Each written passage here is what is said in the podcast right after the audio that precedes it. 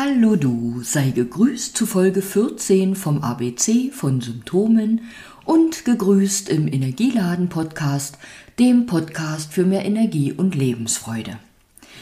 Heute hier in dieser Folge, in der 14. vom ABC, sind wir beim Buchstaben N angelangt. Und zu Symptomen mit dem Anfangsbuchstaben N kamen mir in den Sinn Nervenschmerzen bzw. Neuralgie, Narbenschmerzen bzw. Narbenbeschwerden, Nervosität, das, was mit der Nase zusammenhängt, also vielleicht eine laufende Nase oder generell Beschwerden an der Nase, der Nachtschweiß, Nierenproblematiken und Nackenschmerzen oder Nackenverspannung. Und zur Nackenverspannung habe ich in einer anderen Folge schon mal etwas gesagt und dich auch auf ein Video hingewiesen, was ich schon vor vielen Jahren gedreht habe. In diesem Video zeige ich dir ein paar Übungen, die du machen kannst, wenn du unter verspanntem Nacken bzw. verspannter Schultergürtel Muskulatur leidest, damit eben die Muskulatur entspannt entspannter werden kann und dementsprechend auch der Schulter-Nackenbereich äh, beweglicher, wieder mobiler. Und so ist es auch, der Nacken ist sozusagen der Dreh- und Angelpunkt ja zwischen unserem Körper und unserem Kopf, der da in Anführungsstrichen obendrauf festgeschraubt ist. Und je besser wir natürlich den Kopf auch drehen können, nach links und rechts, können wir uns umschauen, vor allen Dingen auch den Schulterblick beim Autofahren machen. Und je besser wir uns umschauen können, kannst du auf einer anderen Ebene auch davon ausgehen oder sagen, umso oder aus umso mehr Perspektiven können wir auch auf die Dinge und auf das Leben schauen. Unser Nacken erlaubt praktisch unserem Kopf, ähm, ja, verschiedene Sichtweisen zu haben oder aus einem größeren Blickwinkel oder Blickfeld auch auf das Leben und die Dinge zu schauen. Und andererseits können wir uns bei Problemen im Nacken auch fragen, was sitzt mir denn im Nacken? Also den Link zu dem Video, den werde ich wieder unterhalb dieser Episode setzen und vielleicht hast du Lust und turnst da ein paar Minuten mit. Ist auch nur ein kurzes Video und du musst auch nicht alle Übungen machen, das sind sowieso nicht viele. Vielleicht entdeckst du eine Übung unter den paar, die dir besonders gefällt, die dich besonders anspricht und dann vertraue deinem Gefühl und deiner inneren Stimme, dass die Übung etwas für dich ist. Zum Nervenschmerz bzw. zur Neuralgie, da möchte ich nur den Satz einwerfen, was geht mir auf die Nerven? Ja, das kann ein Krankheitserreger sein, das kann ein Virus sein, was dir an die oder auf die Nerven geht. Ähm, es kann auch andere Ursachen haben, aber so sinnbildlich dürfen wir uns tatsächlich fragen, was geht mir auf die Nerven? Vielleicht auch mal andersrum, wem gehe ich auf die Nerven? Oder gehe ich mir selber sogar auf die Nerven? Von den Nerven möchte ich zu den Narben kommen. Narben können schmerzen und das können sie ohne Berührung oder eben auch, wenn du die Narbe berührst, beziehungsweise vielleicht ein Therapeut, der prüfen will, ob die Narbe gestört ist. Wenn ich das zum Beispiel prüfe, dann komme ich da mit meinem Akupunktmassage, mit meinem APM-Stäbchen. Und es ist manchmal sogar so, dass jemand sagt, nö, also die Narbe ist nicht auffällig. Und beim Testen stellt sich dann vielleicht doch heraus, dass die Narbe nicht störfrei ist. Es ist möglich, dass eine Narbe durchweg schmerz- oder überempfindlich ist. Das ist ein Hinweis auf eine vorliegende Störung, also im Durchfluss der Narbe. Genauso kann es sein, dass die Narbe ganz taub ist oder du das Stäbchen, was darüber fährt, vielleicht gar nicht wahrnimmst. Ist auch ein Hinweis dass die Narbe gestört ist. Das kann auch eine gemischte Störung vorliegen, also dass Teile der Narbe taub sind und andere Teile wiederum tüchtig zwicken oder pieken beim Herüberfahren. Und was auch ein Hinweis auf ein Narbenstörfeld ist, wenn du sagst, dass du immer bei Wetterumschwung den Bereich oder die Narbe spürst. Ähm, es kann auch sein, dass der Narbenbereich, ähm, dass du mit dem noch gar nicht warm geworden bist und den in irgendeiner Form ablehnst. Ich erinnere mich an eine ähm, Patientin, die hatte, ich glaube, eine Blinddarmnarbe und uh, anfassen ging da gar nicht, also weder sie noch jemand anders. Und schon der Gedanke daran war ihr ganz suspekt, also da war auch augenscheinlich, dass da also etwas in Disharmonie ist. Wenn du selbst praktisch so Teile deines Körpers ablehnst, darf sich da was äh, ändern, verbessern. Und ja, selbst zwischen dir und der Narbe wieder Harmonie und Liebe entstehen.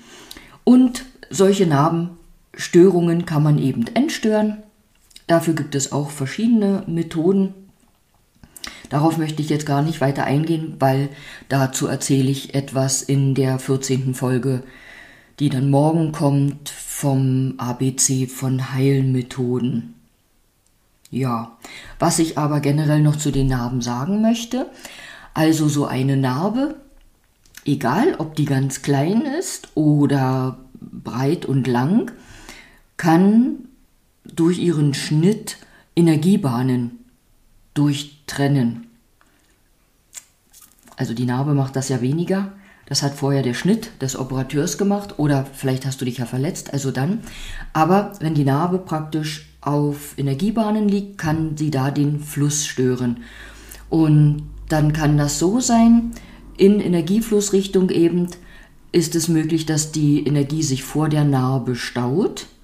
Das kann dann auch zu schmerzhaften Beschwerden vor der Narbe führen oder auch zu einer Schwellung. Und weil die Narbe sozusagen die Energie nicht durchlässt, kann es dann hinter der Narbe zu einem Mangel, zu einer Leere kommen. Und diese Leere und diese Fülle, die da entstehen, die spielen nicht nur eine Rolle an der Stelle der Narbe, weil die Energiebahnen, die gehen ja weiter und ineinander über und über den ganzen Körper.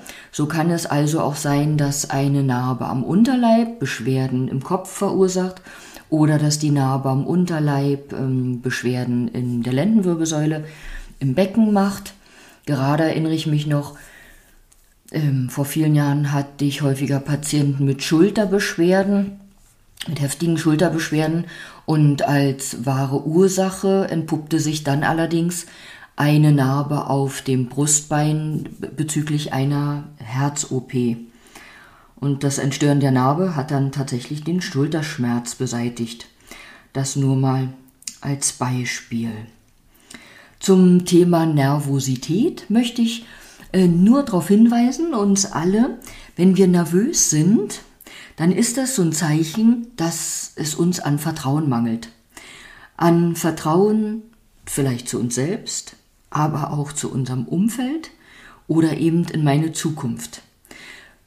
Vielleicht überlegst du mal, wann du das letzte Mal nervös warst oder wenn du das nächste Mal nervös bist, dann halt doch mal inne und schau, hm, woran mangelt es mir jetzt? Mangelt es mir an Selbstbewusstsein und Selbstvertrauen, wenn ich vielleicht vor einem Aufeinandertreffen nervös bin oder vor einem Telefonat? Ähm, wie gesagt, das kann auch ein fehlendes Vertrauen in die Zukunft sein, praktisch auf, auf dich und deinen Weg. Und immer in dem Moment, wo du nervös bist, lohnt es sich innezuhalten, zu hinterfragen, hm, warum eigentlich? Und vielleicht stellst du dann fest, du brauchst gar nicht nervös sein, hab einfach Vertrauen ähm, und probier mal, äh, ja, die Nervosität ähm, ins Abseits zu schießen, sag ich jetzt mal. Oh Gott, wenn jetzt Fußballer zuhören, die werden denken, mit was für Worten wirft die darum, ohne eine Ahnung zu haben. Naja, du weißt, was ich meinte, was ich meine. Zur Nase möchte ich einmal auf die laufende Nase zu sprechen kommen. Ja, natürlich kannst du einen Schnupfen haben und eine laufende Nase. Es gibt Menschen, die leiden irgendwie ständig an einer laufenden Nase. Oder es gibt Menschen, die haben immer morgens eine laufende Nase, also Nasensekret ähm, ist da entweder zu viel oder irgendeine Kraft schafft nicht, das Nasensekret zu halten. Ähm, bei einer laufenden Nase kann Ursache sein, dass du in deinem Körper zu viel Feuchtigkeit hast. Es gibt Nahrungsmittel, die besonders viel Feuchtigkeit in unserem Körper verursachen. Und es ist durchaus möglich, wenn du zu viel davon verzehrst. Beispielsweise kann das bei Frauen der große Verzehr an Milchprodukten, Käse, Joghurt etc. sein. In Anlehnung an die fünf Elemente Ernährung lässt sich das prima erklären. Und äh, ja, ich erinnere mich an eine Freundin, die das Problem hatte und der ich empfohlen habe, mal den vielen Käse wegzulassen. Und siehe da, es war ganz fix auch mit der Nase besser. Ansonsten kannst du dich bei einer ja, vollen Nase auch fragen, ja, wovon habe ich denn die Nase voll? Oder eben auch, wenn die so voll und zu ist, wen oder was kann ich nicht mehr riechen oder will ich auch nicht mehr riechen? Und zur Nase ähm, fällt mir jetzt gerade noch mal aus meiner Geschichte ein. Ich habe schon mal erwähnt, dass ich vor Jahren, bis ich dann auf BEMA getroffen bin und die BEMA-Matte nutze, das war jetzt auch wieder feines Deutsch. Also mit dem Nutzen der BEMA-Matte ist das bei mir Geschichte. Ich hatte jedenfalls früher Niestage. Das kann man sich vielleicht schwer vorstellen, aber die eine oder andere Patientin erinnert sich daran. Und es war so, ich bin morgens aufgewacht, musste schon im Bett zweimal niesen und wusste, mm, heute ist wieder so ein Tag. Und dann musste ich also ständig niesen und auch Niesen verbraucht ja Energie. Also abends war ich äh, so kaputt vom vielen Niesen, ähm, ja, dass ich mich schon da fast krank fühlte, obwohl ich wusste, am nächsten Tag wieder fit zu sein. Und wer mich immer erlebte, der dachte auch, oh, die brütet jetzt was aus. Aber nein, am nächsten Tag war das wieder gut. Also das waren immer Tage, wo sich mein Körper wahrscheinlich entleert, gereinigt hat, weil dahinter steckt eine Histaminproblematik. Und die äußert sich sehr verschieden bei uns Menschen und bei mir eben durch dieses Niesen, was mich dann eben an diesem Tag auch arbeitsunfähig hat machen lassen weil das konnte ich niemandem zumuten. Das am Rande erwähnt, aber vielleicht bist du auch so eine Niesperson, auch so ein Nieswurz, meine ich jetzt lieb, dann ist das vielleicht auch ein Hinweis für dich und bei Fragen frag einfach. Zum Nachtschweiß möchte ich nur sagen, wenn wir nachts schwitzen, also nicht runterkühlen können, hat, dann hat das oftmals etwas mit unserem Yin zu tun. Dann ähm, liegt dahinter auch ein Yin-Mangel, weil das Yin in unserem Körper ist dafür verantwortlich, dass wir herunterkühlen, zur Ruhe kommen und regenerieren können. Und zu guter Letzt noch ein paar Worte zu den Nieren. Ähm, die Nieren, die ja so die schöne Form wie von zwei Bohnen, von zwei großen Jumbo-Bohnen haben, da darfst du dir zum einen merken, wenn du ähm, Bohnen isst, also die Bohnen in der Form der Niere, dann haben die auch einen Bezug zur Niere. Und eigentlich wollte ich aber auch was ganz anderes sagen. Wenn du ein Thema oder ein Problem mit den Nieren hast, dann darfst du mal in dich gehen. Unsere Nieren haben etwas mit unserem Einswerden zu tun. Also eins werden mit uns selbst oder vielleicht auch Frieden finden mit uns selbst oder auch zu uns selbst finden und aber auch eins werden mit dem, was ist oder mit dem, was uns umgibt. Dazu gehört auch wieder das Thema Geschehnisse zu akzeptieren, beziehungsweise aber auch Beziehungssysteme, in denen wir leben, existieren, ähm, mal zu überdenken oder zu beleuchten. Und bei den Nieren gibt es so diesen symbolischen Satz, hu, was geht mir an die Nieren oder was ist mir sehr an die Nieren gegangen. Die sind ein, wie alles in unserem Körper, wichtiger Aspekt, aber ein äh, besonders wichtiger Aspekt möchte ich jetzt doch nochmal hervorheben. Unsere Nieren sind so der Speicher von unserer wertvollen Lebensenergie, von der auch, die wir nicht nachfüllen können, also die wir einmal mit unserer Geburt mit auf den Weg bekommen haben. Darum ist es wichtig, uns gut um unsere Nieren zu kümmern. Schon die Oma wusste auch, wie wichtig es ist, die Nierchen warm zu halten. Ähm, ja, du erinnerst dich vielleicht. Und wenn dir das keine Oma gesagt hat, vielleicht oder bestimmt irgendeine andere Person. Ich danke dir an dieser Stelle wieder fürs Zuhören und wünsche dir das Allerbeste für den Tag und sage bis bald, vielleicht zur nächsten Folge.